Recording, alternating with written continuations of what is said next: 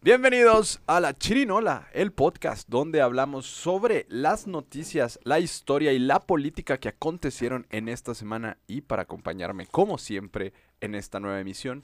Me acompaña mi gran amigo Fernando Villarreal. Lindo martes, mi querido hermano. Martes. ok, se sube los lunes. Sí, no te... Lindo viernes. Lindo viernes para subirse el lunes. Mm. ¿Cómo estás, carnal? Oye, es que sabes que me trocatropié entre el, el- el- el primer sorbo de la bebida energética del, de mi café, güey, con el, con el día. Aparte tienes agenda con medios de comunicación toda la semana, ¿no? Sí. Oye, aparte huele, como dijo este, como dijo eh, eh, Hugo Chávez, huele a azufre. Pues quién estuvo aquí? Sí, hubo muchos no me dijiste, invitados. no me digas que invitados de los medios de comunicación. Uno, uno, Uno, ah, con particularmente. razón, con razón. Uno Con particularmente. razón me da el olor a, a- no, no quiero decir azufre, pero a bon. Que por cierto, a- ayer confesó, a- ayer confesó que es fan, que mientras eh, tiene su gira con La Progre, se Ujú. avienta los programas de La Chirinola. Qué bueno. Que qué le bueno. gusta mucho el concepto. Deberías de invitarlo a coparticipar juntos. Sí, ya, ya vendrán momentos. Este, estamos esperando Oye, felicidades, me encantó el, el concepto que acabas de abrir de el norte. Sí, gracias. Norte político, ¿ah? Así es. Que Oye, pero, o sea, que encaja todo, güey. Sí. O sea, la política en el norte, que es muy diferente a la del centro y la del sur. Y luego, brújula política, pues un hemisferio es el norte. Entonces, Claro. oye, chingón, me gustó mucho. Me Sí, gustó mucho. la intención es descubrir el- la brújula política, su norte. Ajá. este, en, en la brújula. Y la verdad es que nos ha ido muy bien. Tenemos mm, ya bastantes invitados. ¿Por qué se basará todo principal? Uno de los puntos es más importante del norte, como hayas del norte. ¿Por qué etiquetas en eso? ¿Habrá un, Porque un antecedente en por sobre la, ese tema? por la estrella. Ah, este, que está hacia el norte. Ajá, Ah, ah, ok, entonces, ok, Es la nos guía. la guía. Entonces se veían hacia el norte y ya decían el sur, este y este. Así es. Ok. Así es. Buen punto. No me la sabía, pues. Así es. O sea, había escuchado, pero no sabía realmente que era eso. Así es, mi Fer. Pues arranquemos. Fíjate que eh, hay una gran ola de memes y de situaciones que han estado pasando principalmente en las costas de Portugal y España. Ajá. eh, empezaron a presentarse un chorro de ataques este mes de orcas hacia embarcaciones este, de ahí y nunca había pasado anteriormente. Exactamente ahí en, en Portugal. En Portugal Portugal, y y, España. España. así es, en esas costas. Y se reveló información de que hubo hace algunos años una orca que chocó contra un barco y la lastimó. Existe otra teoría que la intentaron cazar y logró escapar. Entonces, esta orca, que se llama Gladys, eh, dicen que enseñó a otras orcas a, a que las embarcaciones son enemigos porque la atacó. Sí, es que son de los animales más inteligentes que existen, ¿verdad? Y entonces se Entre comunica con ellas, regresan y ahorita están atacando embarcaciones y las están hundiendo. Hasta el momento llevan tres hundidas. Oye, y de diferentes dimensiones. Eh, sí, normalmente son embarcaciones como de pescadores Ajá. y, y ya, ya hundieron tres y se han registrado algunos ataques a otras embarcaciones que no han logrado hundir, pero que sí llegan las orcas y pues ya les genera conflicto, ¿no? Qué- qué Imagínate. O sea, Oye, que- pues está, eh, se está haciendo una profecía, pero lo del planeta de los simios, ¿no? la- en los Simpsons sale que pero con unos delfines Con los delfines. que atacan ahí de repente. que salen Este, con cascos, ¿verdad? Así de así. Entonces, pues eso, eso pasa. Pero bueno, comencemos con información relevante que sucedió esta semana, semana electoral. Sí, oye, qué polémica. Hay elecciones en esta semana y arrancamos la semana platicando que en Coahuila, Ah, sí, güey. este, se empezó a especular a primeras horas del día que iba el PT a declinar en favor de Morena, abandonando a su candidato eh, Ricardo Mejía Verdeja. Eh, eh, al mediodía se hace una rueda de prensa donde sale el famoso profe Anaya, dirigente de- del PT, y le levanta la mano a Mario Delgado y a Armando Guadiana este, en una, digamos, negociación que no se supo mucho al respecto. Eh, incluso la semana pasada salió Andrés Manuel López Obrador diciendo que no lo vincularan con Ricardo Mejía Verdeja porque era un traidor. Y después de la rueda de prensa donde el PT declina para, Sí. para el candidato de Morena, sale Ricardo Mejía Verdeja y dice que él no va a declinar, que él va a seguir en la contienda. Sí, sí, claro. Claro. ¿Existe un panorama ahí nacional? ¿Cómo, cómo lo ves? Pues y la verdad una burla porque no le veo ningún sentido eh, propolítico a lo que va el efecto de la elección misma. No tiene ningún solo efecto. Porque pues oye, tienes 3, 4 meses haciendo proselitismo electoral con una marca. Independientemente para mí fue demasiado tarde. El mal lacerado sigue siendo Guadiana. Mismo Guadiana lo dijo en, en diferentes entrevistas, en una entrevista ahí con López Dóriga, diciendo, oye, ya muy tarde, sí, ya demasiado tarde, eso no me sirve de absolutamente nada. Porque una nada, eh, las boletas hace más de un mes y medio que ya están plasmadas y, impresas, ya están, es más, ya están dirigidas en cada una de las casillas que van a realizarse este próximo horas en este domingo. Y la verdad, son efectos colaterales que, por más que le diga, ¿cuánto te gusta que sea realmente el aparato político del PT en Coahuila? El aparato, o sea, los que No. realmente trabajan. Es un, es un Muy mínimo. pequeño, claro. A lo mejor esa línea les dirán, ¿sabes qué? No, vote por este, vete a votar por Guayana. Pero la, la trayectoria, quien dio imagen, quien dio posicionamiento, quien dio un aliciente y rescató al PT en Coahuila es Reja. Sí, y, o sea, y no tiene ningún sustento jurídico No, el hecho de que si votan por el PT pase hacia, hacia el, el voto a Morena. Este. La semana pasada también declinó el verde, digamos, volviendo a hacer esta alianza Morena-Verde-PT. el, PT el verde va a perder su registro en... Sí, trae un candidato ya bastante eh, desgastado. Nunca pudo levantar, aparte está con un partido local Sí, que con no, UDC, ¿no? sí, no, no recuerdo el nombre, entonces, este, a Guadiana tampoco le beneficia, no creo No, que nada, vaya a ir nada. eh, una ola, Nada. y siento que fue una medición ahí medio extraña porque lo platicábamos la semana pasada. Eh, Ricardo Mejía Verdeja logró sumar veintitantos puntos en las encuestas, casi alcanzando a ¿Cuántos de esos puntos te gusta que sean de Merveja y cuántos te gusta que sean del PT? No, yo creo que de, si son 22 ¿90, puntos, 10%? Sí, yo creo que sí. Sí, Sí. yo creo que un 20% sí es de- del candidato. Y, y creo que los pueden mantener. O sea, realmente donde creo que va a estar como la parte interesante es en dos cosas. Uno, ¿por qué fue la negociación hasta ahorita? Sí. ¿Cuál fue el jalón de, de- sí, la llamada de atención por parte del partido fuerte, que en este caso es Morena a nivel nacional? Y en segundo, porque aparte te prestaste a todo un show donde supuestamente traicionaste a Morena, con Sí, el que claro, venías claro. aliado en todas las elecciones Claro. este, haces campaña, le hace una, hace una campaña incluso agresiva contra Morena, este, y ahora se alían. ¿Cuál, cuál sería esa negociación? Y otra es eh, el PT que dice, bueno, ya no voy a operar el domingo o voy a operar para llevar un poquito de puntos No, para es, que, es que, mira, el que aparte es una elección perdida. Sí, por eso, pero mira, mm, perdido, dentro de lo perdido, el más ganado es el PT. Tú lo acabas de decir. De los 20 puntos, ¿cuántos de- es lo máximo que llegó a alcanzar Mejía? 24 más o menos en Ponle de algunas los 20, encuestas. 21 votos. O sea, ¿cuántos candidatos preliminares le va a dar? Así es. Y a lo mejor que te arroje otros locales, a lo mejor por default uno o dos, pero el gran ganador es el PT. Porque ni por default el PT solo hubiera podido llegar a esos puntos porcentuales, güey. Estás hablando que va solo en su historia en Coahuila, cuando solo con un solo candidato ya ha tenido esa puntuación. Va a ser una puntuación histórica para el partido. Entonces, el gran ganador es el PT y el gran perdedor sigue siendo Morena. En cuanto a los acuerdos, en cuanto a alianza, no es- yo no veo ningún tipo de alianza. Al contrario, es un acuerdo. Y el acuerdo es hacer la faramaya. Bueno, dentro de lo perdido, lo ganado, vamos a levantar la mano a, a Guadiana y que el PT se arregle. ¿Para qué? Para el 24. El PT siempre ha sido el partido ganador de ganadores desde el 2018. El 25% de las candidaturas se las dieron al... Nunca en su historia ha tenido tantos legisladores federales ni senadores. Son de las bancadas más posicionadas. Llegó inclusive en un tiempo de convertirse en el cuarto, a veces casi el tercer partido más importante del país. Entonces, el PT juega con una mano izquierda, sabe operar y siempre termina ganando. Así es. Y, y actualmente no tiene ningún gobernador, ¿no? El PT. No, no, porque en, en su subsistir es lo que menos les llega, puede llegar a interesar, porque siempre van en las alianzas. Así es. Y Siempre vas en las alianzas. Lo había comentado en un programa anterior que eh, eh, incluso en entrevistas Mario Delgado había dicho que eh, para él era como muy...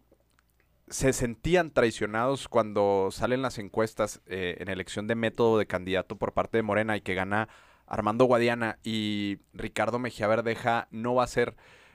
eh, se formaliza el acuerdo en que van a ir en, en alianza con, con Morena PT. Este, y por la tarde van y le levantan la mano a Ricardo Mejía Verdeja. Que ojo, eh. Ricardo Mejía Verdeja fue subsecretario de Seguridad Pública sí, en el sí, gobierno federal los de cuatro AMLO, años. y le tocó ser funcionario todavía en el tema Era el que llevaba la estadística y la operación estratégica de seguridad del gobierno de la Cuarta. Transformación. Era el que presentaba en las mañaneras la, acción operativa de la Secretaría de la Seguridad Pública. se ha presentado como una especulación con respecto a que el gobierno federal, a través de Morena y el presidente, han, eh, digamos, destapado unas carpetas de investigación con el tema de los migrantes de Ciudad Juárez, en los que tiene que estar vinculado también la Secretaría de Seguridad Pública. ¿Crees que ha sido un factor para que digan, bueno, pues Ricardo Mejía Verdeja era funcionario cuando pasó No. el, el incendio en Ciudad Juárez eh, y, y lo quieran vincular como en esta trama para poder presionar para apoyar a Yo Morena. siento que más fue una ola, primero que nada, de reclamo, no quiero decirlo berrinche, porque Mejía estaba en su mejor, en su mejor momento político. pues, venía trabajando trayectoria política en diferentes partidos, pero en su trayectoria política está en su mejor momento. Ahora, de que se había aliado o no se había aliado, que había respaldado la cuarta transformación, pues por algo llegó a donde estaba. Si me explico, por algo le dieron esa oportunidad que vinieron a abrir las puertas Morena a nivel nacional desde el 2017, donde muchos actores políticos, sociales, culturales, deportivos se sumaron. Aquí el gran problema que yo siento fue un error totalmente de Morena. Oye, pues con tu mano izquierda pláticas con el profe Amaya y decirle, oye, ¿por qué no vamos en esta? Mira, es que este candidato que tú no quisiste, pues tiene mucho potencial.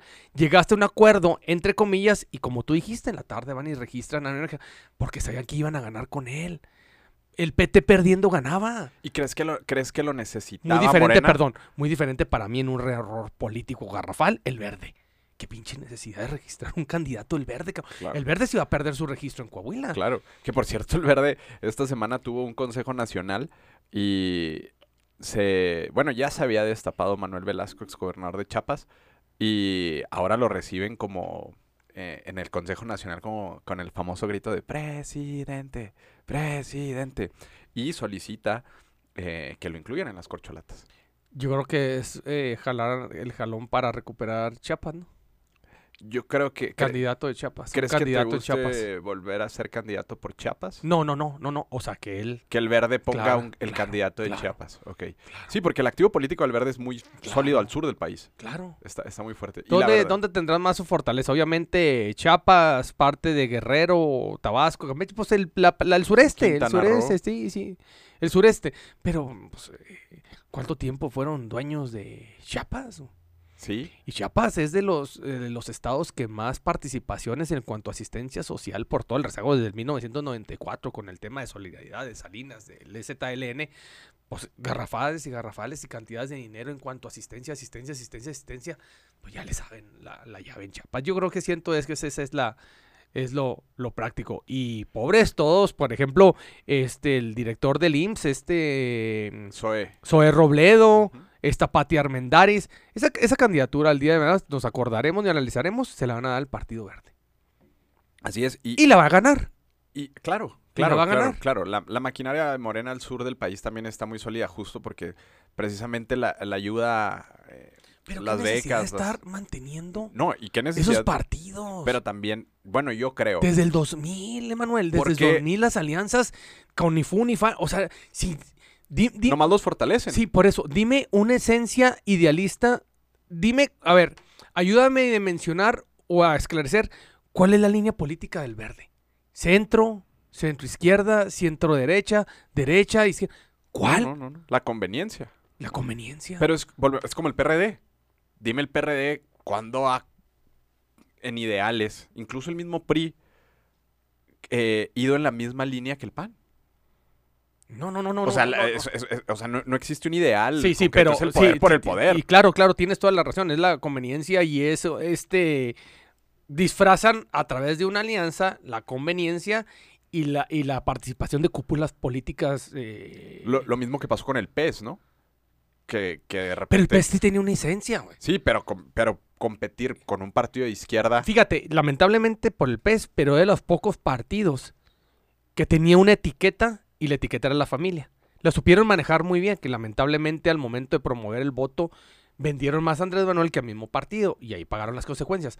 Pero el verde, ¿Cuándo perdió? ¿Cuándo? Nomás una nada, en su inicio, su plataforma política, vendieron el tema ecologista. Así es. Y que, y que actualmente fue como la parte de que estuvo mucho tiempo aliado con el PRI en muchas elecciones. No, sí, sí, pero primero con el PAN. Sí, primero con el PAN y luego con el PRI y, y, ahora con y Morena. Fox les pagó con, con una pata en el pescuezo. Claro. claro. Fox, Fox no, al último no les respetó ni, ni una subsecretaría, no les respetó absolutamente nada. Así es. Y, y personajes destacados. y déjame, perdone, y está en su mejor momento el verde. Claro, y, y personajes, creen- creencia. personajes destacados del verde.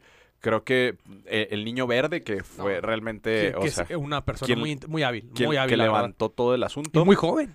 Eh, y le soltaron el partido muy joven. Manuel muy. Velasco. Y, Pues bueno, si algo sí le tengo que reconocer al verde, mis respetos en la formación de cuadros juveniles. Así es. La apertura juvenil, que es lo que mucho esa magia está haciendo para mí Movimiento Ciudadano. Pero esa apertura de cuadros de nueva generación, aplaudibles a... Y, y volviendo al tema, ¿por qué el verde si sabe que tiene que sobrevivir como este de, de otro partido como es Morena para poder subsistir del partido en el poder? ¿Por qué lanzar un candidato en Coahuila? No, no, no, pues me decía, pues con, por- con las patas. es que ah, no, no le hayas una justificación. Sí, porque no A te da tampoco capacidad de negociar siquiera. Vienes rascándole, eh, eh, sobándole el lomo a Morena como Partido Verde en el Congreso de la Unión y en la Cámara de Senadores desde, ¿qué te gusta? Desde el 20, ya hace tres años atrás. Y como ahorita, tres años después, no le respuestas si te va a hacer una alianza con Morena. Así es. No sé, a ver, a ver. No sé si ahí es una estrategia. Bueno, sabemos que Morena se rige al revés, nomás Mario Delgado. ¿sí? Sí. Mala estrategia se me hace que Mario Delgado. Un Y mal otra, liderazgo. sí, mal liderazgo y sobre todo mala operación también del mismo candidato. ¿Quién puso a Guadiana? Pues Mario Delgado. Entonces, se me hace que hay una falsa de comunicación, una falsa de tender los puentes, o a lo mejor los menospreciaron. A lo mejor. En lo local, yo no digo en lo nacional, Así en es. lo local. ¿Y crees, por ejemplo, que, que Mario Delgado haya puesto a Armando Guadiana? ¿O crees? Yo, yo, 100%. yo creo que los candidatos sí vienen con línea presidencial. Tú sabes que, eh, a ver, hay que ser muy realista. Mucho es el tema económico. Siento que dejaron, mira, la fórmula perfecta estaba entre Mejía y Guadiana. Si con estrategia y con buena, con buena mediación y con buena operación política, me extraña Mario Delgado, a lo mejor ahorita estuviera competitivo Coahuila. Claro. Pero han hecho todo lo contrario para que esté en los niveles en que está. O a lo mejor esa era la estrategia. Lanzar a la- dos y medirle. Sí. No, no, deja tú que no se ganara Coahuila. ¿Puede ser? Totalmente. Puede ser. Totalmente. ¿Qué le, qué le- qué le inter- con debido respeto, ¿qué le interesa a Morena Nacional Coahuila? No, y, y muchos estados, o sea, en- ¿Cuántos- entre ellos Chihuahua? Durango. Sí, sí, pero en el caso específico de Coahuila, tienes, yo creo que el uno o dos, el segundo estado más importante o primero económicamente eh, del estado del país, el estado de México, y como el 28 o 27 que es Coahuila. Pues, ¿qué te puede importar?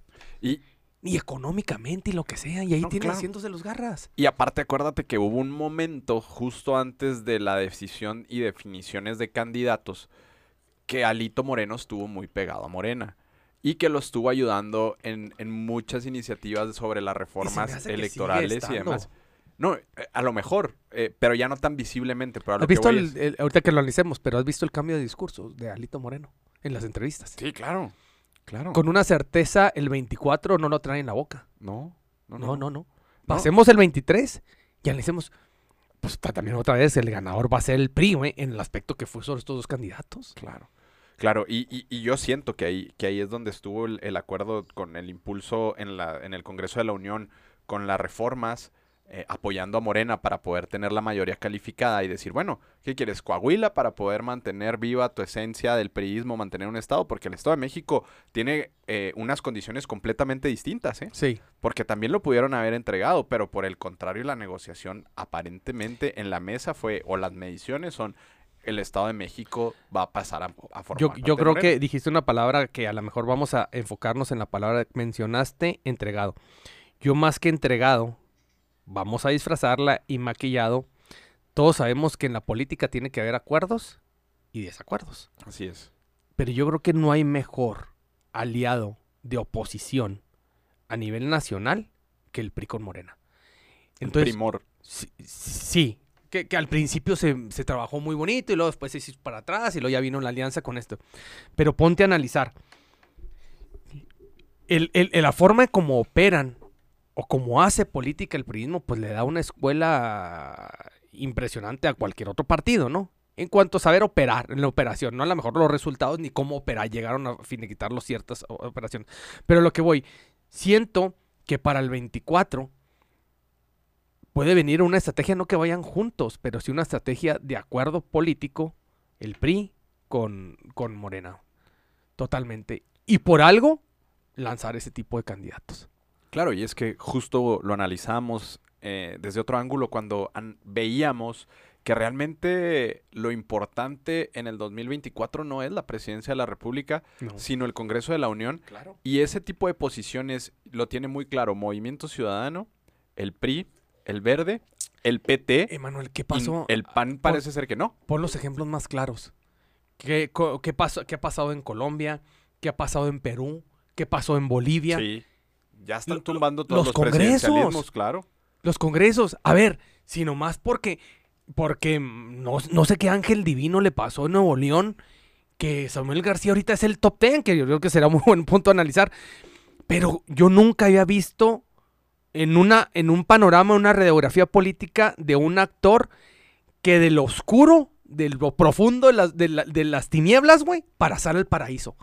En un lapso de un mes y medio, dos. La vara mágica del gobierno Nunca había visto. No, no, independientemente de eso. No, no, yo, Por- porque, por ejemplo, yo justo en esta semana también declararon en Monterrey que eh, la oposición va a empezar a trabajar de la mano con el Movimiento Ciudadano Sí, o sea, en pero. el Congreso. Mira, hablas tú de la mano mágica, que me, me gusta.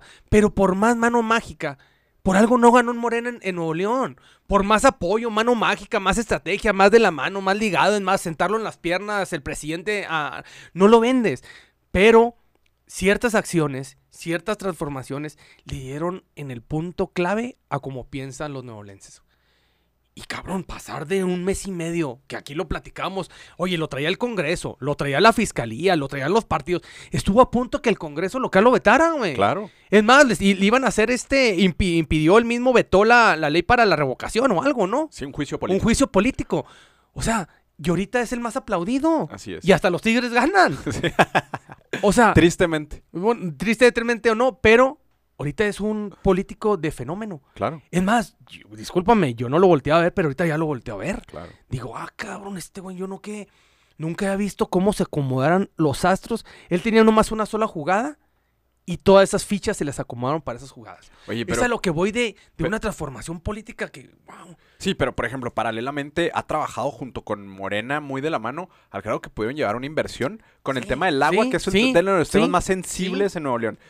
Una inversión ultramillonaria del presidente anunciada en Nuevo León. Visitas constantes de Ana Augusto. Claudia Sheinbaum No, fue Marcelo. y lo invitó este, al- al, Marcelo. Zócalo a los conciertos. y Dijo que ahí iba a estar presente. Entonces, parece ser que esa, ese cambio de, de estrategia fue por una presión del gobierno federal que luego atenuó las cosas y acomodó las cosas Mira. para que las cosas funcionaran. No, yo siento que más que, bueno, es mi punto de vista, pero siento que más de presión fue una, fue, fue una conquista de amor, güey. Se conquistaron ambos, güey. ¿Sí? Puede ser. E- e- e- Es, es un joven, o sea, pero es ahí donde eh, no encuentro el, el, el fon- el fondo donde inicia el clic. Es un joven político que estaba en las tinieblas, güey. O sea, tenía una crisis política. El crisis del agua lo derrumbó porque es una crisis social, es una crisis existencial que le duró más de dos, tres meses. Tenía una crisis política, una crisis social, una crisis económica. Y en mes y medio, no sé, mantos sagrados, acuerdos, conquistas o lo que teas, el fin justifica los medios. La realidad es que Samuel García es ahorita un gobernador visible de los más importantes del país. Justo. Si no es que su estrategia política de las más importantes de cualquier gobernador. Dime una estrategia política de, de Huitláhuac, de Veracruz. No, tiene unas broncas tremendas. ¿eh? dime una, una, una, una, con, y eso, una de Durazo, que fue secretario de seguridad. Nada. Dime de la hija de, de Salgado Macedonio. No, peor. Bueno, este cabrón supo manejar su oposición. ¿Y sabes desde cuándo fue? O sea, justo el momento. No, el momento clave, creo yo, de que pudo darle vuelta a la página y empezar una nueva historia con Morena fue cuando llega Tesla a Nuevo León. Sí, pero antes de lo de Tesla, yo creo que ahí sí dices tú que, que fue una cierta presión. Yo creo que tuvo, tenía una sola salida, decirle, presidente, o ayudas o nos hundimos los dos, cabrón, con el tema del agua. Y le, porque al principio sí eran retos, güey. Sí eran dimes y diretes desde la mañanera y las de, y de repente llegó a Augusto y otra vez, ¿quién empieza el tema político? Así es. Ojo, El o sea, mensajero. el mensajero. El mensajero siempre. Y ese mensajero, pues anda por todo el país, cabrón. Y ese mensajero es el que trae la decisión, la operación y sobre todo la ejecución de la política pública de gobierno federal. Así la es. más importante. Así es. No la de la Ciudad de México, no la de la Cancillería, no, la que manda Así es. y la que domina.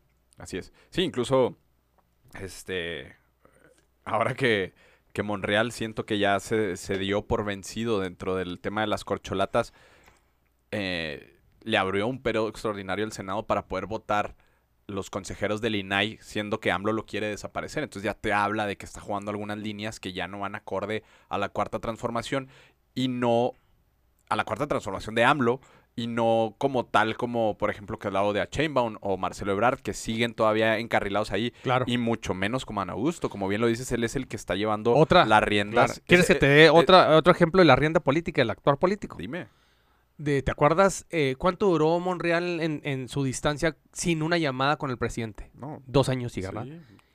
¿Y quién lo invita? ¿Y quién se sienta antes? ¿Y quién plancha la operación a que se siente a un lado del presidente cuando tú recibió a los senadores? Así es. A Ana Augusto. Entonces, ay, cabrón. Pero bueno, volviendo al tema de Coahuila, Huila. porque ya nos vemos hasta las corcholatas.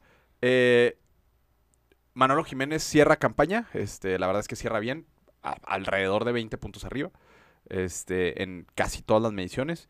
Yo creo que se la, se la va a lle- digo, es un hecho que, que casi se, es un hecho, no se puede asegurar nada en política, pero que se la va a llevar tranquilamente. Este, y el tema aquí de fondo es eh, la pelea entre Guadiana y. ¿Tú crees y que aquí importa el segundo y tercer lugar? No, jamás. El, el segundo lugar es el primer perdedor. Sí, Siempre. sí, sí. Ah, pero, pero, a bueno. Pero, yo creo que el verdadero reto de Mejía va a ser después de la elección.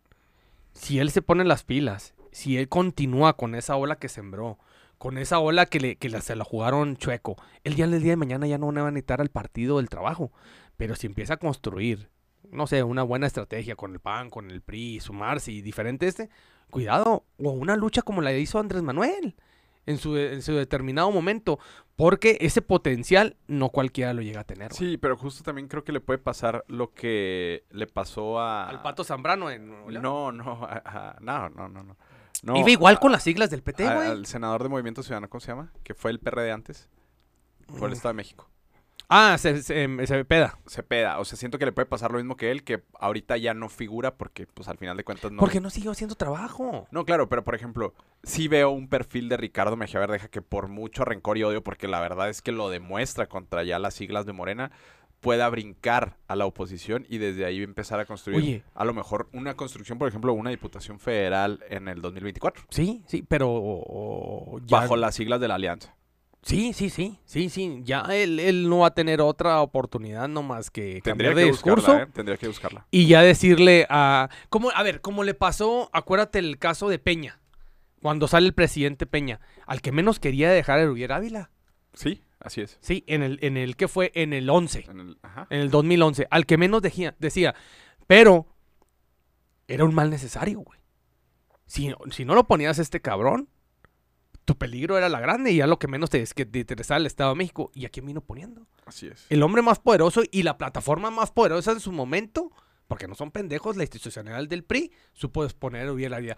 Va a tener que ser un concepto como Mejía, porque sí se ganó el, realmente el Tigre sí se ganó el cariño, cierto posicionamiento, aceptación y conocimiento de los coahuilenses, güey. Así es. Y tuvo bastante operación política, Y la tuvo verdad. bastante. Entonces, su reto no es ahorita, su reto va a ser a partir del lunes, micrófono tras micrófono, y va a tener que buscar escaparates dos años para buscar lo que dices tú, o la diputación federal, o una diputación local, Una senaduría. o una sena- o lo que sea, o lo que es. sea. Sí, iba, iba a ser un, un vocero de, de- en contra de Morena Ese, e- importante. ese personaje te va a garantizar votos. Así es. Porque por default, ese personaje te va a dar 20, pu- 20 puntos más lo que te sume la cobija del partido con el que, encabez- con el que vayas. Así es. y, Entonces- más, y más en un estado que va a ganar la alianza.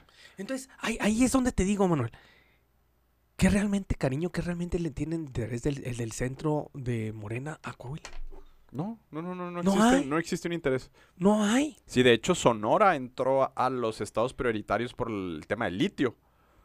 Pero Ujú. de ahí en más no les importa mucho eh, el norte. A, a Morena nunca mostró interés ni económico, ni No, de infraestructura, no. ni de nada. Entonces, No, sí, sí es complicada esa parte. Pero bueno, en el Estado de México también va a haber elecciones. Y ya cerró campaña Delfina Gómez, cerró campaña Alejandra del Moral. Y en entorno al último día de campaña, que me parece que fue el martes, miércoles, a las 12 de la noche, eh, Alejandra del Moral cancela toda su agenda del último día de campaña. Sí, como que le, le- anunciaron, ¿no? Toda la, la estrategia negativa que le iban a hacer los medios de comunicación, decirle por el déficit, ¿no? De unas empresas fantasmas por 300 millones de Pero fíjate dólares. que y- es- está, está muy interesante la, la, el- la investigación, porque esta investigación es de una periodista que está en el Estado de México. eh, encuentra, se pone a investigar por su propia cuenta algunos eh, desfalcos que mm, habían estado mientras ella era secretaria de, de Desarrollo Social y luego la levantan y la secuestran. Le roban todas sus pertenencias, le roban computadoras, libretas, toda la parte de la investigación. Va y se escuda con estos eh, protocolos de medios de comunicación donde protegen toda la información. Y saca The Guardian esta semana, que también suena bastante político, que ha salido justo en la semana electoral, un escándalo Sí, por claro. 5 mil millones de pesos. Y salen las fotos donde presuntamente habían comprado eh, cursos, planchas y demás, y no pasaban de ser ferreterías, mercerías, dulcerías eh, en el Estado de México. Y recuerda mucho a la Operación Zafiro, ¿no? Sí, oye, pero bueno, yo aquí mi, mi- mi opinión es que obviamente comentas algo interesante que es cómo sale justo antes de, de- de la elección y por qué sale, más bien. Así es. ¿Por qué sale? Es, la, la duda. Dos fenómenos importantes. ¿Por qué tiene que hacerse una estrategia de que Movimiento Ciudadano haga la estrategia de que no votes por el PRI? ¿A cuánto? ¿15 días de la elección? Sí, pero, pero yo, yo sí encuentro justificaciones. Bueno, tú, lo- bueno, ahorita lo platicamos. Y luego la otra, que sale esto.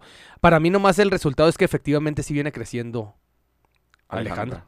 Que es la realidad, que sí viene creciendo. Pero yo, por ejemplo, vi todas las demás encuestas que, que veo por diferentes lados, inclusive con Ciro, con López Dóriga. Toda la mayoría entre 15 y 20 puntos arriba. Así es. Y Massive Caller lo maneja, que tú sabes que es una bola de tendencia un poquito más de derecha, y la maneja como 4 o 5 puntos arriba del final. Pero todo ese tipo de bolas, es decir, no, no creo que hay algo ahí detrás de eso en cuanto a los resultados, como en las mediciones, cómo está el tema. Ahora, perdón, Pues, no más. Sí. Siento yo que con lo que estás diciendo, el tema del, del- de lo de los 300 millones de, de dólares y lo que... Pues Alejandro Hermano es un instrumento. Es más, mismo Del Mazo es otro propio instrumento del grupo de- que lo que representan, Claro. por los que han gobernado por 90 años al prismo en el Estado de México. Sí, claro. No, yo, Ella yo- nomás plasma firmas. Yo mi punto de vista es que no podemos normalizar que un gobierno del Estado pueda robar 5 mil millones de pesos y decir, ah, es un tema electoral porque son 5 mil millones de pesos. No, claro que no. Este, y por otro lado, creo que las encuestas nunca son creíbles ya. O sea, realmente quien está inmerso en este tema de las noticias políticas o que está informado y demás, realmente cuánto de la ciudadanía, deberíamos de hacer una encuesta de cuántas personas creen en las encuestas, porque todas las encuestas luego son súper disparatadas. En el 2018 ponían a Ricardo Anaya siempre arriba de Andrés Manuel López Obrador y Andrés Manuel López Obrador ganó por una, y, y no fue una operación, digamos, sorpresa, no fue, eh, fue algo que no conociéramos, o Claro. sea, realmente fue eh, el tema de percepción que se maneja mucho en el marketing político y dar la percepción de que alguien va a ganar para votar, eh, para que voten por esa persona, ya Las no funciona. No, siempre han sido un, un, eh, buen un análisis. Sí, claro. Pero muy buen análisis hacer una encuesta pregando qué tanto creen en las encuestas. Pero vete desde atrás, en la época de México moderno. La, Fosco La Bastida. Así es. Vete a Andrés Manuel con Calderón. Vete a Andrés Manuel Peña. Todas las encuestas decían más de 20 puntos arriba Peña de Andrés Manuel. ¿Sabes por cuánto ganó? 4.5. Así es. Así Todos es. te vendieron. Entonces es estrategia de mercadotecnia para posicionar y decir, quiero ir con el ganador, no quiero ir con el perdedor. Porque a nadie es. nos gusta estar con el jodido. Pero entonces tú crees que bajo esta lógica que estamos platicando es Alejandra del Moral pierde por muchos puntos No. o, o crees que esté más cerca del final? No, yo creo que sabes mucho de estrategia política y sabes mucho de dimensionar las radiografías políticas. Para mí es imposible que nomás dos candidatos, sí y no, tengan puntos disparatados. Por naturaleza, siento que va a estar cerrado entre 5 y 8 puntos. Ok, que, que ocho puntos pues ya marca Ya algo, marca, ya sí, marca algo más. Sí, porque creo que son, este, por cada punto, no sé si 50 mil o 100 mil votos, algo así. Depende de la votación, Ajá. pero este sí, sí va a estar interesante porque aparte siento que el domingo la- el Estado de México, desde a partir de hoy, sábado y domingo, va a ser un hervidero de cosas porque también recuerda que la operación política de territorio el día electoral normalmente son unas guerras que se hacen en, en las ciudades. Eh, particularmente el Estado de México siento que tiene muchas cosas que perder, mucha gente muy resentida eh, de- del círculo político que va a operar y siento que vamos a ver de estas imágenes donde se avientan urnas, queman, llegan, eh, digo, ojalá que no pase a mayores, pero sí donde eh, No, la no, elección bueno, va a ser una locura. Sí, mucha euforia el, el electorado mexiquense. Y, y- y sabes lo que representa para el Estado de México, después de tantos años de gobierno del PRI, que gane Morena. Va- o, o- o el, simplemente el cambio de estafeta a otro partido va a representar una algo importante, porque las cúpulas siempre quedan intactas, ¿no? Incluso se filtró información esta semana de que el PRI del Estado de México ya habría negociado con Higinio para algunas posiciones dentro del gobierno del Estado en caso de que gane Delfina. Sí. Oye, lo que dijiste de las cúpulas viene desde Manuel Lila Camacho, cómo designa unos gobernadores interinos y desde ahí se crea todo. Así es. Desde ahí siguen, desde, fíjate, desde 1940 y tantos generan una estrategia que ha gobernado el Estado de México el mismo grupo político. Así es. Oye, y hablar, el, y, o sea, y no, no, no se lo acaban, no se lo acaban. Son más de tres mil, 325 mil millones de pesos por año. Multiplícalo por 6. Así es. Y luego eso, o multiplícalo por, por 40, 50 años. No, y con el Estado de México, que tiene una parte industrial muy importante para México, es la más importante del centro del país. Una zona, eh, digamos, eh, eh, de, de las zonas con mayor pobreza en el país, pero también unas de las zonas de más exclusivas del país. Sí, sí, pero... O sea, la cantidad de, de- de diferencias te genera en un gobierno eh, mucha posibilidad de hacer muchas cosas. Sí, sí, pero las únicas zona- zonas populares del Estado de México son las conurbadas a, a- a la Ciudad de México. Pero hay otros, la mayoría de los municipios, más, Pecatepec, Sí, Penaulcalpan, bueno, nomás cierta ahorita, ¿verdad? No, pero, pero- viéndolo desde el punto de vista financiero, ¿cuánto presupuesto te tienen que sí, otorgar, no? por eso, pero no se ha desarrollado. Ah, no, ni se desarrollará. Estás hablando de, oye, estás hablando que manejas un presupuesto de 325 mil millones el Estado. ¿Cuánto maneja cada municipio? Y con un tema de inseguridad tremendo. Yo creo que Estado de México es de lo, de lo más Mira, del país. mira, siento yo, va, mira, son dos puntos. Siento yo que le urge oxigenación al Estado de México por el, por el bien de los mexiquenses. Lamentablemente siento que eh, no, no, no fueron los mecanismos políticos adecuados que realizó Morena. A lo mejor hubiera podido tener otros candidatos, pero a lo mejor no tenía. Así es. Porque por más de que vendiste a una candidata que fue tu candidata en el proceso anterior y perdió por un punto y garra, que también pensamos que también estuvo cierto pactado porque no se impugnó ni una sola casilla. Sí. ¿Coincides? Sí, coincido Bueno. completamente. Después la hace secretaria de Educación. Y aún así de eso, que fue candidata al gobierno, que estuvo a pu- 1.5 para ganar una elección, secretaria de Educación, y estar batallando contra Alejandra del Morán. Así es. No, y aparte, Algo está fallando, güey. no, y aparte no, no se puede dejar de ver en este panorama político, en este contexto político, de que Delfina tiene dos opciones. Entendiéndolo desde el punto de vista de que Delfina va a ganar por Andrés Manuel López Obrador y por la marca Morena, no por ella. Y tiene dos temas. O hace un excelente papel como gobernadora o hace un pésimo papel como gobernador. No creo que vaya el Estado de México a darte una media tinta porque no, no, no, no. porque no existe un gobernador en el Estado de México históricamente que haya pasado desapercibido. Dime, o es muy bueno o es o muy, malo. Es que es el... pro- eh, bueno, a lo mejor voy a hablar de más y profundizar de más. De los 22 gobiernos que, que, que gobierna Morena, dime uno que digas tú, wow, me sorprende. Su forma de gobernar. No, eh, digo, destaca el de Claudia Sheinbaum por la campaña mediática que existe. No, porque obviamente tiene otra proyección. Tiene, tiene, obviamente, y en el centralismo que se vive, pero, pero realmente no existe un gobernador eh, de Morena que haya estado posicionado, porque todos traen incluso muchas broncas internas, ¿no? Sí. O que sea, dijeras, ni que siquiera- dijeras, ni ah, Rutilio Escandón en Chiapas, wow, oye, ¿supiste esto? No. No, ni siquiera los O- nuevos. O, dónde ¿no? se concentra la información, también a lo mejor. ¿Dónde se concentra? Pero fíjate nomás qué fenómeno tan raro. ¿Cómo fue el electorado, el ciudadano, pasándose de generación en generación en generación, todo lo lacerante de los gobiernos priistas y panistas, que ahorita aunque te ponga un gobierno morenista y el gobierno morenista va a crecer de aquí a aquí, lo vas a seguir comprando. Así es. Porque No. ya estás tan lacerado de lo otro. Y es que justo haces un análisis muy interesante, porque incluso en todas las mediciones, que volvemos a lo mismo, pueden estar truqueadas o no, pueden estar eh, siendo no objetivas en este sentido.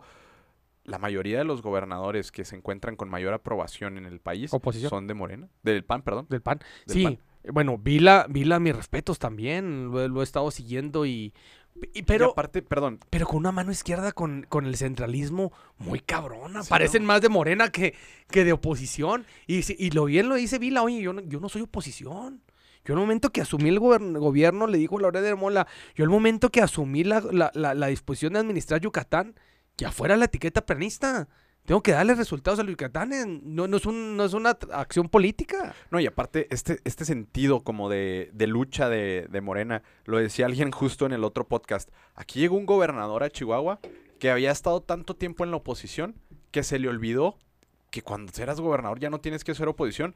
Y luego fue oposición con quien era el partido. Y, y jugó las contras en muchas cosas. Y siento que Morena siempre ha tenido como esa vena, a pesar de que han llegado Sí, ya estás muchos, hablando muchos de, externos. de Javier Corral, el Sí, de Javier Corral. ¿no? Pero me refiero a que Morena luego siente que llegan, ya llegaron muchos externos y, por ejemplo, Américo Villarreal, que, que tuvo elección el año pasado, fue bueno, yo trae unas broncas tremendas. Pilar, este, acá en Las Bajas, este, también ya trae una bronca, ya Bonilla hizo su propio, eh, ya se salió del partido, se peleó con todos. Este, Cuitláhuac trae unas broncas tremendas en Veracruz de inseguridad, de que nadie lo compra, nadie, nadie puede hacer nada. Los demás han pasado desapercibidos. Quien tal vez ha hecho algo, pero acaba de llegar y es natural que se pueda destacar un poquito, ha sido el de Hidalgo, ¿no? Sí, sí. ¿Y Michoacán? Pero es nuevo. Michoacán. Y Michoacán, Michoacán también, también. sí, también. Michoacán. Pero. Pero, por ejemplo, ¿qué me puedes decir de Jalisco, no? Un estado tan importante, eh, ahora gobernado por Morena, y de repente es como de... Perdón, de... ¿De, de quién? Perdón, este... ¿Puebla o quién? No, Michoacán, sí, sí, Michoacán. O sea, en el sentido de que llega, eh, pasa desapercibido completamente, ha hecho buena chamba, pero pareciera que toda la información de Morena tiene que concentrarse en el presidente, ¿no? Y, y esa parte de no dejarlos, no sé si lo- no los deje destacar o tengan broncas tan profundas los estados que todos tengan que poner orden o definitivamente es incompetencia, los hace pasar como súper Sí, desapercibidos. es que, bueno, yo creo que a lo mejor hay dos, dos fórmulas. Una, que el creer el gobernante que al momento de ser y estar abanderado por el partido en el poder, con el gobierno federal vas a tener un manto sagrado. Y creo que no. Cada quien tiene que regirse por sus propios mantos. Entonces, yo creo que a lo mejor, entre falta de experiencia y de creatividad, sacar resultados favorables. ¿Y sabes cuál es la mayor fortaleza de los gobernadores de Morena? El sacar un posicionamiento que firman todos cada vez que hay una bronca contra el presidente. Sí. Y que todos la firman, un comunicado sale y firmado por todos los gobernadores. Pero y, y aparte de eso, al ciudadano que le... No, es una posición política Sí, para decir, seguir refrendando a Andrés Manuel. Y eso ya repercute en un tema donde los gobernadores realmente están haciendo su chamba o no. Pareciera que los gobiernos del Estado tendrían siempre que estar en una oposición para ponerse a trabajar, porque cuando están bajo un presidencialismo, y pasó con el PRI, pasó Sí. con el PAN, y ha pasado con todos, están bajo un presidencialismo, no, no se dejan brillar. Pero yo creo que a la me- sí, puede ser también que pues, obviamente pues el manto de, de- del presidente pues abarca todo el país y, y opaca a los gobiernos locales. Pero lo que voy yo, yo creo que aquí la palabra clave, tanto a nivel federal como en los gobiernos locales, la palabra clave es oposición. Morena en los gobiernos, donde, en los estados donde no gobiernan, no sabe hacer oposición. Y los panistas, peristas de la alianza de los gobiernos donde opera Morena, tampoco sabe hacer oposición. Así es, Entonces trabajan libres. así es. Entonces, de resultados o no de resultados, pues es lo que hay. Entonces con eso se conforma el ciudadano. Y el día de mañana dice, ah, pues este me dio esto y el otro no trae nada. Pues no, pues me voy con el que da esto. O sea, esa es la realidad que está viendo. Estás jugando como al menos peor. El, el, eh, no te das porque el más potencial, no, sino el menos jodido. Así es, y, y el- y pareciera que, que en el contexto político de México ya no existen los políticos eh, de posicionamiento anterior. ¿Por qué? Porque existen dos factores. Uno, cuando salen los gobernadores, ¿cuál es la respuesta automática del gobierno federal? Uno, o los persigue por la Fiscalía General de la República o los hacen embajadores. O, y la otra, no se ha podido desarrollar otro liderazgo fuerte A ti no te... México. No, no, no, no... de ningún partido, ¿eh? Sí, sí, no te... mm, ¿No le ves algo constructivo el que los invite como embajadores o lo ves más negativo o cuál creas que sea tu, Pues mira, tu análisis? para mí, por ejemplo, eh, personalmente, la cuestión diplomática siento que es eh, son vacaciones pagadas Sí. durante mucho tiempo, porque realmente Y México costosísima, ¿no? y muy muy muy costosa y, y realmente funciona. eh, por ejemplo, la embajadora de Qatar. Ni siquiera el mexicano, ¿cuántas veces ha podido ser útil la, em- la embajada de Qatar, la de México en Qatar, salvo en el mundial, ¿no? Que No, se no, perdió no. un pasaporte, que pasó esto, que pasó aquello, pero no pasa nada. Y ni La modo que- embajada, ni modo que realicen muchos tratados comerciales, tratados de interacción comercial, cultural, nada. no, la embajada de México en Perú ahora está de moda porque cerró sus puertas, porque nombraron a Andrés Manuel López Obrador non grato por parte del Congreso de Perú al no querer entregar la Alianza del Pacífico. Sí. Este, ¿cuándo habías, cuándo has escuchado? Es más, ¿quién es el embajador o la embajadora de Perú? No, no, no. Ni siquiera, o sea, y esa parte, y eso que en Latinoamérica representa un liderazgo importante. Fíjate qué buen punto porque nunca se ha socializado el tema eh, ¿De las eh, embajadas? de diplomático. Así es. Y yo creo que eh, va en el mismo sentido, déjame decirte, que el del Tribunal del Poder Judicial de la Federación o de, o de cualquier otro que, que está luchando Morena, ¿no? La cuarta transformación con el, como fue con el INE, Ajá. como fue con el con el- la Suprema Corte de Justicia de la Nación, los embajadores están por la misma, ¿sí? Sí. Buen análisis, cabrón. Y muy buen, muy buen tema. No, y es que realmente, ¿Qué les duele a los embajadores, güey? ¿cuántas embajadoras, embajadores tiene México en el mundo? Creo ¿Quiénes que son? tiene firmado más de 120 países. Ok, en esos 120 países existe una representación de México. Y entiendo, por ejemplo. ¿Pero qué abarca cada representación? No, y entiendo que, que, que, digamos, la parte de copiar este sistema de Estados Unidos que tiene embajadas, pero Estados Unidos tiene una embajada con una base militar. Sí, pero el tema era el bélico, ¿no? Y pues por 100%. manejar la política internacional. México, Él sí tenía una justificación, pero México. México, a- a- d- digo, entiendo que existe la embajada de España, Estados Unidos, los consulados en Estados Unidos, que tienen una representación importante por la cantidad de mexicanos que existen y que viajan a esos países y que tienen trámites como de que Claro. se me perdió el pasaporte, me robaron, pasó X situación y la embajada te ayuda Claro. para poder regresar al país. Pero dime qué representa, por ejemplo, la embajada de México en Qatar. No, O la no, no, te la pongo más cabrona. En Irán.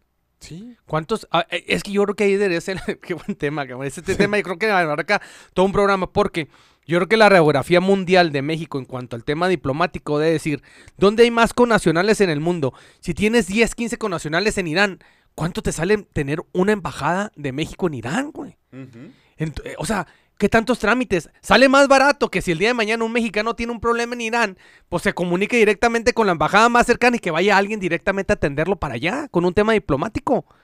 Pero es carísimo el tema diplomático. Es carísimo. Así es, mira, aquí está. México tiene 80 ¿Embajadas? embajadas, 67 consulados y 7 misiones permanentes ante organismos internacionales en el mundo y 3 oficinas enlace. Puedes checar cuánto es el presupuesto de la Secretaría de Relaciones Exteriores en, en- por año. Mm.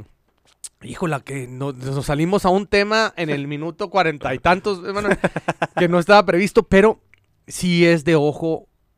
Yo, yo, o sea, yo creo que existen muchas justificaciones con el tema de hermandad, ¿no? Con el tema, con el tema de, de estrachos de, de- de hermandad con otros países, tema diplomático, pero también de que es un gasto enorme, es un gasto enorme. Pues mira, en el 2021 eh, el presupuesto de la Secretaría de Relaciones Exteriores es de casi 4 mil millones de pesos. Comparado contra, ok. Que, que tuvo un ascenso, ¿no? Pero, este... Digo, entendiendo que estos 4 mil millones de pesos se, se reparten en toda la Secretaría y que las misiones de la embajada, por ejemplo, la de Perú, eh, le pagan al embajador, a su equipo, eh, le pagan casa, chofer, No, escolta. comida, to- todo. Todo. Todo. Y eh, existe un, digamos, una parte que lo cuida que por, pertenece a la Sedena. Sí. O sea, que representa, eh, es representado y pagado por Sedena. Entonces, no todo el presupuesto, sería bueno investigar cuánto presupuesto tiene cada embajada. Y te digo, entiendo, en Estados Unidos es súper importante. Los consulados en las ciudades más importantes de Estados Unidos, donde están concentrados mexicanos, es muy importante. Yo me, me gustaría hacer un ejercicio, man, que este, quebrarme una pata en, en, en España, güey. Y a ver con qué me ayuda el- el- la embajada español de México en España, a ver si mínimo la atención médica, o a lo mejor me manda a los curitas. Se me hace que sí te pueden ayudar en España, pero si imagínate que estás de viaje en, este, no sé, en, es más, en República Dominicana, acá en Latinoamérica. Sí. Se hace que no te ayudan nada, ¿eh? Pues En Costa, ser- en Costa Rica. pues para eso es la no- finalidad, de brindarle la seguridad en cualquier aspecto de los connacionales en el extranjero, güey. Es. Esa es la principal. Pues yo te digo, imagínate, oye, ¿qué pasó? Oiga, se quebró Emanuel la pata en, en Dinamarca. Ah, cabrón, pues eh, que acuda al hospital ahí a- al Sí, claro. community, ¿no? Para Claro. que le asusten la asistencia social gratis. Claro. Pero yo te aseguro que no. No, no, no, no, no existe. Es nada, si cuando fallecen con nacionales en el extranjero, los trámites que obviamente te tienen que realizar relaciones exteriores para que tardan infinidad, güey. Ahora, yo quisiera saber que te llegues a caer, te llegues a lacerar, a estar enfermo, una enfermedad crónica. Realmente a- el gobierno del nacional ayuda a eso a las embajadas. Claro. Y tomando, retomando, Ojalá Dios quiere que me equivoque, Dios quiera, ojalá que sí. retomando todo el tema es, Alfredo del Mazo se merece una embajada como Andrés Manuel ha premiado a oposición en las embajadas después de que salen de gobernadores o el- la nota que salió del robo y desfalco de los 5 mil millones de pesos fue solamente la puntita del iceberg para decir, oye, o cooperas o cuello. Es que nunca ha dejado de cooperar. No, yo sé que no, pero en las elecciones. Mm, Es que ahí yo creo que es el punto medular, que tanto realmente sabemos que Alejandra del Moral, que tanto, de quién, de quién es candidata, del Mazo o de la línea de Alito Moreno, Yo creo que del Mazo. ¿tú crees? Yo creo que del Mazo el Bueno, grupo. Atlacomulco y que representa eso. Porque no existe una línea política entre Alito y del Mazo. Ajá. Entonces, si es desde el Mazo, pues entonces ahí sí a lo mejor sí habrá un- mucha cola a que le pisen. Me queda claro que sea su secretaria de Desarrollo Social. Pero lo que, a lo que voy, del Mazo siempre ha sido una dama de la política con la cuarta transformación. Así es. Entonces, No, y de la mano siempre con Claudia, ¿no? y con, con- no, y con el presidente. No, pero con Claudia como que particularmente Pues bueno, tiene muchos temas en común. manejan ese, ese discurso, pero va mucho más allá. ¿Y sabes dónde, dónde está la mayor fortaleza política? ¿O dónde estuvo la mayor fortaleza política de Morena? En el Estado de México. Sí, tiene, tiene mucha y donde más de alianza política ha tenido el, PRI- el PRI con Morena es en el Estado de México. Y, y de hecho fue el brinco, ¿no? De, de- en el 2017 la elección eh, a la gobernatura donde estaba Delfina contra justo Alfredo del Mazo. Y fue donde Morena, donde pierde Delfina por un punto y, y donde todo el mundo empieza a prender alertas porque ya venía Andrés Manuel con una ola Sí, tremenda. no me hables mucho de las negociaciones, pero creo que hubo mucha negociación desde el 2017 en dejarle el Estado de México a, a- a- al PRI. Y entonces Ah, claro. no, no sé qué pueda pasar. Sí, claro. Es una anexión que, que yo creo que va- es de más de mesa que de votación. Teniendo un presidente del Estado de México, ¿no? Que, no ha sido tocado ni mencionado. No, no, no, no, no. Ahorita ya No, no, eh, no, Peña. Nieto se levanta a las 10 de la mañana en España tranquilamente, vive, Sí, se toma su cafecito. Sí, sí, pero más el acuerdo obviamente era entre Del Mazo y el presidente y sobre todo ese Sí, grupo, ¿no? Esa cúpula, toda esa claro. cúpula. Entonces esa cúpula con el mismo presidente. Oye, pero a ver, ¿bajo qué contexto también? Y, y hablando de, de este contexto político de- del Estado de México, te, te dedicaste a hacer campaña para golpear al presidente que era Enrique Peña Nieto y cuando llegas no lo tocas y aparte un año antes le diste el Estado de México, te habla completamente de que es un Campaña, acuerdo. ¿no? show, campaña, Un show. acuerdo, un acu- acuerdo, No, acuerdo. siempre hubo el acuerdo, yo Ajá. siento, ¿no? Pero fue el show para el fin justificó los medios. Claro, y, y te acuerdas del mensaje de Peña Nieto cuando gana AMLO y que anuncia que va a ganar, que ganó y que dice, vamos a hacer una transición eh, ordenada. en paz". Responsable, le ofrezco al nuevo presidente toda la disposición y este. que Y las fotos, ¿no? Cuando están ahí en No, Palacio no, Nacional no. y le entrega todo. A ver, es, es que, es que el priismo sabe hacer política de muy tacto fino. Entonces, el priismo yo creo que desde antes del 17, es- discúlpame, sabía que, que las condiciones no le iban a dar. Es más, yo creo que desde ahí por eso vino la estrategia de dejar a Pepe Mid. ¿Crees que otro candidato en el 2018 le hubiera dado otros resultados al PRI?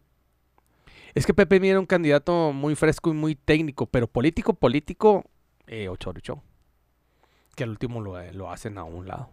Así es. Pero en ese entonces todavía era muy difícil de vender Ocho. Ahorita ya si lo pones con cualquiera de las corcholatas se da más fácil de vender, ¿no? Eh, Pero es que quien realmente tenía el trabajo político con los gobernadores, priistas, con el Congreso y con todos los que realmente operan territorialmente era eh, Osorio. Pues, ¿cómo, ¿cómo ibas a vender cuando había sido Pepe Mid priista, güey? ¿Cómo ibas a vender en la, con, con la tierra a Pepe Mid? Osorio Chong venía a ser gobernador de Hidalgo. De Hidalgo, sí. O sea, desde ahí te digo, Sí, no. la- las, ma- la- la- las manos izquierdas entre esto, no sé, yo por eso digo que en el Estado de México esto no te sorprenda. Eh, el INE sacó una... ¿Sabes qué van a decir si pierde el fin? Ching, por poquito, cabrón. Sí, claro. Eh, el INE sacó esta semana una resolución para prohibir a las corcholatas promoverse en, en eventos políticos y mencionar que quieren ser candidatos para el 2024. Y se aúna a, a una columna que salió esta semana de Alejandro Aguirre, que es como una persona que tiene información dentro de Palacio Nacional, donde se sentó con las corcholatas, las juntó y les pidió que cada uno llevaran sus encuestas. Eh, todos obviamente llevaron su encuesta, donde todos ganaban. Sentó Adán Augusto, Marcelo Ebrard, Claudia Sheinbaum y, Ante el y. Ricardo Monreal. No, no, no, no. no. Ajá. Esto ya fue una reunión en Ah, Palacio ah, Nacional sí. con el presidente ¿Cuándo que- fue esa? esta semana. Ah, qué- Cada quien lleva sus encuestas en un engargolado, se las presenta al presidente. Obviamente todas las encuestas ¿E- en, ¿Eso de dónde se ventiló? eh, en una columna de Alejandro Aguirre. Ah, ah, perdón, perdón, perdón. Es que, ¿sabes qué? Cuando sí. estabas, eh, seguía toda- con el tema de... Pero ya cuando empezaste que se le llevaron las encuestas, dije, ah, cabrón, ya me, me- me- apenas asenté. Llevan las encuestas, todo mundo obviamente este, estaba como ganador en sus propias encuestas y Andrés Manuel sacó sus propias encuestas. Eh, en teorías, bajo el, argumento de esta columna, no, no es mi opinión, eh, dice que mm, Andrés Manuel se muestra preocupado por el panorama de las corcholatas, inclusive de su favorita, porque pudiera ser alcanzada por un buen candidato de la oposición. Y los puso a todos a trabajar y no sentirse candidatos antes de tiempo. Y lo que quiero resaltar de aquí es que Andrés Manuel ya tiene unos números de una medición, tiene su favorita y se muestra preocupado ante una ola de ataques que puedan venir en este año, en este último año de su sexenio, y que pueda saltar un candidato que pueda darle la vuelta a la elección, o al menos cerrarla, que tú sabes que si cierras una elección presidencial, puede pasar absolutamente todo. Mm. Sí, pues ese ha sido la eh, eh, el análisis que hace en, en la crónica este, este periodista, pues se me hace mm, muy válido, pero siempre ha sido la teoría esa, ¿no? Que obviamente cada, cada candidato trae sus propias mediciones. Yo siento que... No, pues si no, hasta las, las pagas, ¿no? Sí, sí, paga claro, la- claro. Pero siento que eh, desconocería saber o afirmar, pero creo que hay un empate técnico entre Claudia y, y Marcelo. Y que en un tercer lugar, no tan despegado, esté Dan Augusto. Y yo creo que es el- la medición que ha de tener totalmente el, el- el presidente. güey. Viene la primera encuesta ahora tras las elecciones, lo anunció Mario Delgado, donde meten a todos los aspirantes de Morena a la presidencia de la República, los van a meter y van a filtrar, digamos, a los mejores cinco, todavía no se sabe, pero probablemente la próxima semana vaya a sentar Morena a sus corcholatas para decirles cuál va a ser el proceso de selección. Este se ve ya más cercano el, el tema de, de poder tener a una corcholata que salga. Eh, Claudia Sheinbaum yo la veo eh, muy sólida en, en la percepción de, de- de- del interior de Morena, no, No, claro, pues, de eh, votación. Discúlpame, pero siento yo que el- la, la fortaleza no- única de Claudia es esa. Oye, son mantos. Cuando traes un manto de esos, pues Ahora, ¿crees que eh, la, ese manto te abarca de, desde Tuzcla a, a Tijuana. la- la Alianza Va por México anuncia que su candidato sale en septiembre? La segunda Ah. encuesta de Morena tendría que venir también por ahí, más o menos por esas fechas.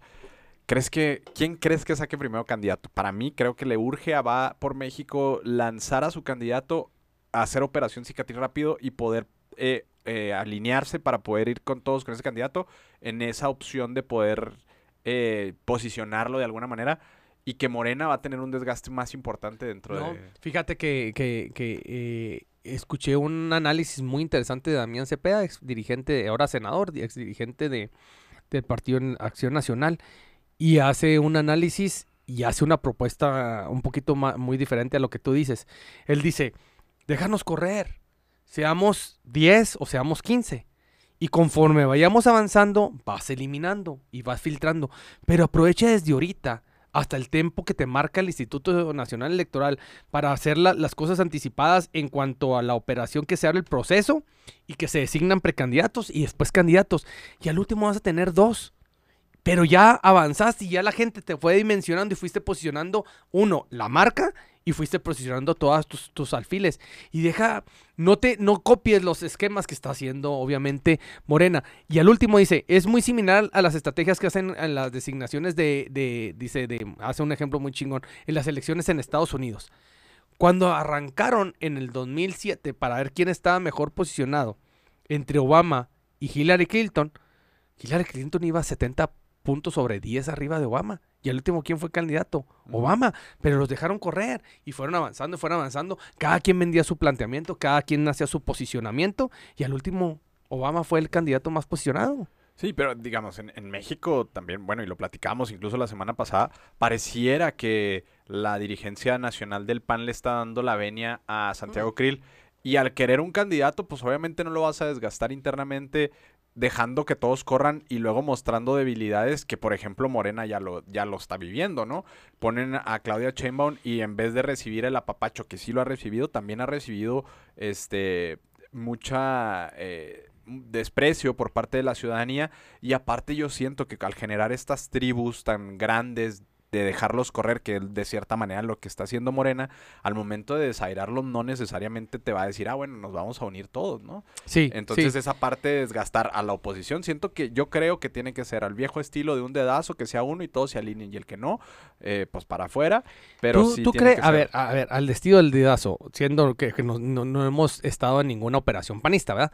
Pero el estilo de dedazo, ¿quién es el dedazo? Santiago Krill. yo creo que sí. ¿Tú le, tú, ¿Tú le ves oportunidad a Santiago Krill? Yo creo que sí. O sea, no, Tú- no de ser presidente, No, no. de, Ah, ser, de ser un buen candidato. Ent- entonces, si no le des la oportunidad de ser presidente, entonces pues no tiene, no tiene sentido. A lo que voy es, para mí vende más otro esquema, inclusive con diferente micrófono, con diferentes posicionamientos o con diferente imagen, que muchos que otros que a Santiago Krill, independientemente de Santiago Krill sea más conocido o no conocido. No, pero a- acuérdate que aquí también es un tema de intereses y de acuerdos y de Sí, política. sí, sí, pero a claro. ver, eh, el mejor candidato pudiera ser eh, tal vez el gobernador de Yucatán, Ándale. el, el de Querétaro. O inclusive Damián Cepeda y muchos otros cuadros más. eh, hay, hay muchos, ¿no? Pero si los dejas correr, vas a dejar correr no a 10 o 15, van a ser 30. Ujú. Y entonces, Y ¿por eso sin contar los periodistas y los, a lo mejor dos que tres que levanten del PRD. ¿Y, y por qué no hacer una un frente común donde todos vayan acorde a ese personaje y todos los demás busquen sus posiciones? ¿Por qué? Porque yo siento que vas a desgastar demasiado la estructura, vas a desgastar demasiado y también vas a generar confusión. El día de mañana tú vas a tener un candidato o 10 candidatos del PAN buscando la presidencia de la República y el día de mañana cuando la ciudadanía salga y vota y analiza, va a decir, oye, pues yo pensé que el candidato era este o aquel, ¿no? No tienen las cartas tan claras como Morena, que no ha dejado correr a nadie más que Sí, cuatro. sí, sí, pu- puede ser, sí, sí, también coincido mucho con ese análisis. O sea, ya de una vez designa uno y tienes seis meses de aquí a que posicionarlo y después seis meses para entrarte el proceso electoral. Y Operación Sí. Cicatriz. Sí, po- podría ser. El problema es realmente quién es el que darte cuenta. Es que, Tienes que sacar al mejor candidato sí, con miras a que es una elección muy, muy, muy complicada y que ese mejor candidato que tengas pierda dignamente. sí, es que a lo que se deci- definía mucho Daniel Cepeda en su análisis es que no lo va a decidir esta cupulita panista, que lo decía la ciudadanía en general. No en una elección interna, sino pero un posicionamiento más general donde la ciudadanía opine. güey. ¿Sí me explico? Que destaque cuál es el mejor personaje que pueda ¿Y llegar qué a ocupar. tipo de ciudadanía te gusta que participe? Es que tú vas a dejarlos correr y el día de mañana, mediante sondeos, mediante encuestas, mejor calificaciones y todo eso, te va a decir la misma ciudadanía en general cuál es el que te guste más, Claro. cuál, cuál cree que es el más apto. Pero imagínate que hagan unas encuestas, no es lo mismo hacer una encuesta aquí en Chihuahua, hacer una encuesta, por ejemplo, en Chiapas, ¿no? No, no, no, no, no, claro, Y, claro que eh, cada, o sea, cada vas- sector es O, muy o- o diferente. incluso que hagan una encuesta, por ejemplo, de todos los que van corriendo en el Estado de México y otra que la hagan en, en, en Yucatán. Pues evidentemente el gobernador de Yucatán va a estar más posicionado, va a tener más conocimiento. A lo mejor este Lili Telles donde está menos posicionado podría ser en Sonora. Ade- a- a- Además ya es muy tarde, ¿no? Para, Sí, para hacer eh, ese es- tipo de es que- ejercicios. Es que, para mí ese fue el problema. Las corcholatas, ¿desde cuándo son corcholatas? Sí. Mencionadas por AMLO. Sí, y sí, porque, oye, tener ese manto sagrado que él mismo destapara a estos personajes, pues no mames. Y es donde, donde la oposición luego hace rabietas porque dice Y que... los tres son hermanos y los tres les tengo cariño. No, y, y, y la oposición Ya. dice, ¿por qué, porque AMLO se está adelantando al proceso? Eso es una violación a la ley. El INE de pronto no sanciona, lo único que hace es apercibir, decir, no menciones las elecciones de 2024, no digas que son candidatos, no puedes mencionar sus nombres. Pero mientras son peras, son manzanas, llevan un año en campaña. Y el PAN, PRI, PRD, internamente están peleando y es donde no, y nomás señalan y señalan, pero realmente no han logrado sacar a un candidato que, que tú digas, ese es el candidato. Oye, una pregunta. Andrés Manuel, ¿qué le interesaba más en su plataforma de hemisferio de ajedrez político? ¿Lo interno o lo externo? En su campaña política. No, no, en su, en su, en su administración pública. Ah, no, obviamente lo interno. Entonces, ¿no crees que desde ahí por eso hizo un lado a Marcelo en mandarlo al externo? ¿No crees que hubiera sido una muy buena oportunidad Marcelo haberlos hecho secretario de gobernación? No creo, porque siento que el perfil de Andrés Manuel es interiorista del país y ha trabajado al interior del país y casi no salió de, de México. Me queda claro que le dejó las mejores manos, a eso es a lo que voy, sí, sí. Es el mejor Eh, eh, perfil. sí, sí, perfil, sí. Pero en su proyecto ya interno, personal, de Marcelo, lo mandas a gobernación, también se vuelve un diablo. Es más, si me, para mí, imagínate, se me hace más hábil operado que, que Adán Augusto. Sí, claro, pero también siempre tuvo sus preferencias, ¿no? Como que Andrés eso es lo Manuel- que iba. Andrés Manuel siempre ha tenido eh, el mismo miedo que le tiene a Monreal, se lo ha tenido a Marcelo Ebrard. Más bien precaución. Sí, para, para, digamos, tener este contexto de poder seguir la cuarta transformación y que genuinamente pueda eh, continuar con el proyecto obradorista, poder impulsar a sus hijos, que es uno de los proyectos de Andrés Manuel, y ya lo platicábamos. Sí, Poder ese, ese- ese impulsar- también es otra plática muy interesante. Poder impulsar a, a, sus, al, al mismo partido, a tener ese orden. Siento Y que también los hijos están en todo el derecho, ¿eh? No, claro. Claro. Siento que en ese, en ese contexto... formaron parte de esa lucha desde que nacieron. Sí, no, claro. Y, y la idea nomás para cerrarla es, ¿quién puede ser eh, el, mi mejor títere dentro de... Sí, ojo, si, si el candidato por Morena es Marcelo Ebrard, es porque las mediciones están completamente parejas con la alianza.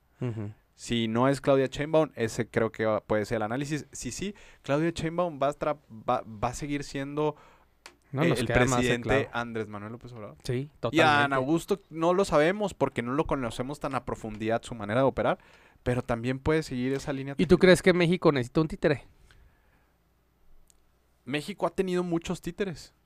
México ha tenido muchos títeres Entonces ahí está la falla. y, y han sido buenos títeres. Sí, para, para, para obediencias de las cúpulas.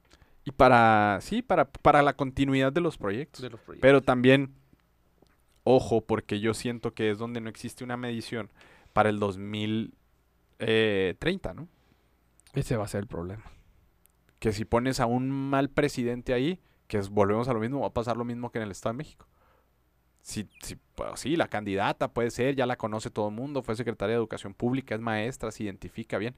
Puede ser muy buena o muy mala. Hijo, pues buen ejercicio. Pues yo creo que con eso nos podemos este, ir en una política espejo con este análisis que estás haciendo. Vamos a ver qué tan buena candidata fue. Así es. Para que este ejercicio nos sirva como ejemplo a lo que viene el 24. Así es. Y no equivocarse. Así es. Porque votos y números también son números, ¿eh? Por más que si ganaste, me queda claro que la- l- te- tienes el compromiso de ganar, pero Sí. ¿cómo ganas? También ese va a ser un muy buen mensaje de análisis. ¿Cómo ganaste y en qué condiciones ganaste? Así es. Porque por más manto que traigas, y más protección y toda esa operación de todos los estados ayudando ahí y aún así puedas llegar con un margen de este tamaño, pues bueno, algo Y- estás fallando. Y ojo también con el cómo perdiste. ¿no? También. Ahí está la clave. Pero bueno, mi Fer, conclusiones. Conclusiones, analizar al 100% lo del domingo. Yo creo que no hay ejercicio democrático que nos va a marcar para el 24 que lo de este domingo y esperar los resultados y ya veremos quién, quién ganó y cómo ganó. Así es, lo analizaremos el próximo programa. Muchas gracias por haber venido y Al acompañarnos. a este contrario, se nos fue súper rápido. Muchas gracias por acompañarnos a todos. Recuerden seguirnos en todas nuestras redes sociales como Brújula Política, así como nuestro sitio web brújulapolítica.com. Y recuerden que el que se mueve. No sale en el podcast. Vámonos. Muchas gracias.